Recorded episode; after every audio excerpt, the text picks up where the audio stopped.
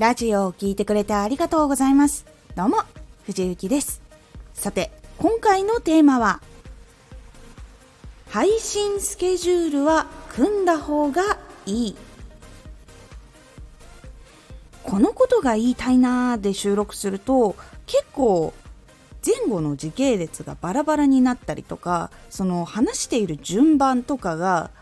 結構これもっと後の方が良かったんじゃないかみたいなことになってしまうことが多いので途中でこうごちゃごちゃになってしまうと聞きづらくなってしまって話を最後まで聞いてもらえなくなってしまったりするということが起こってしまうからなんです。このラジオでは毎日19時に声優だった経験を活かして初心者でも発信上級者になれる情報を発信しています。それでは本編の方へ戻っていきましょう。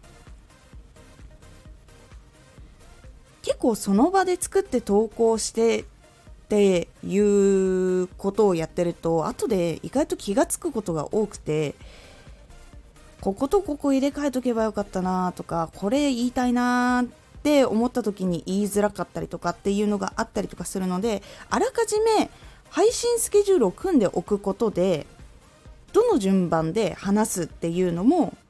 整いやすくなるし途中で何か気づいたとしても変更しやすくなります。配信スケジュールを組む時のコツ。まず話したいことを書き出す。次にその書き出したことを初級中級上級に分ける。分けたら初級だったらその初級編の中で話す順番っていうのを決めていく。そしていつ配信をするかを決める。これで一通りのスケジュールっていうのは確立しやすくなります。でこれで整って作ってる途中とか更新している途中に思いついたものがあったら初級中級上級のどこにこれは入れた方がいい話題なのかっていうのを考えて組んだスケジュールの中で修正をかけていく。っていうようにしていくと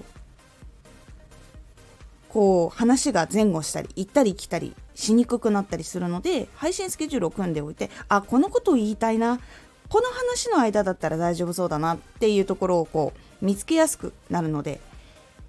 結構配信スケジュールを組むと整った話の中で自分がこう話したいなって思ったものが出てきた時にどういうふうにスケジュールに組み込んでいくかっていうことを考えることができるようになるのでおすすめです。でもしも更新をしてる途中でちょっと過ぎちゃったなっていうことがあったとしたら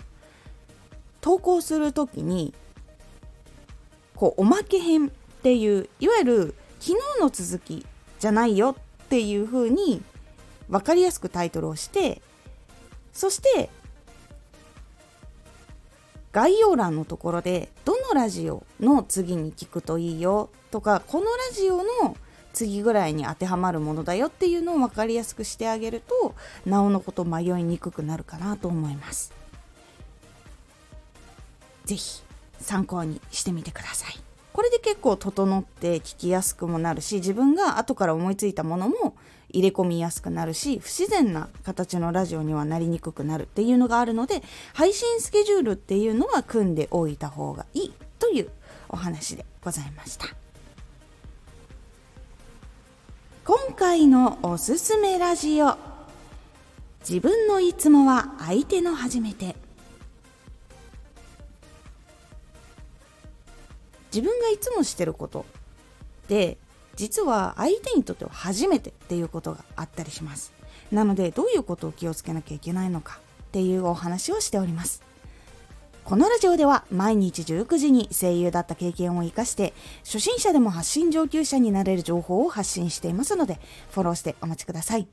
毎週2回火曜日と土曜日に藤雪から本気で発信するあなたに送る上級者の思考の仕方やビジネス知識などマッチョなプレミアムラジオを公開しています。有益な内容をしっかり発信するあなただからこそしっかり必要としている人に届けてほしい。毎週2回火曜日と土曜日。ぜひお聴きください。ツイッターもやってます。Twitter では活動している中で気がついたことや役に立ったことをお伝えしています。ぜひこちらもチェックしてみてね。コメントやレター、いつもありがとうございます。では、また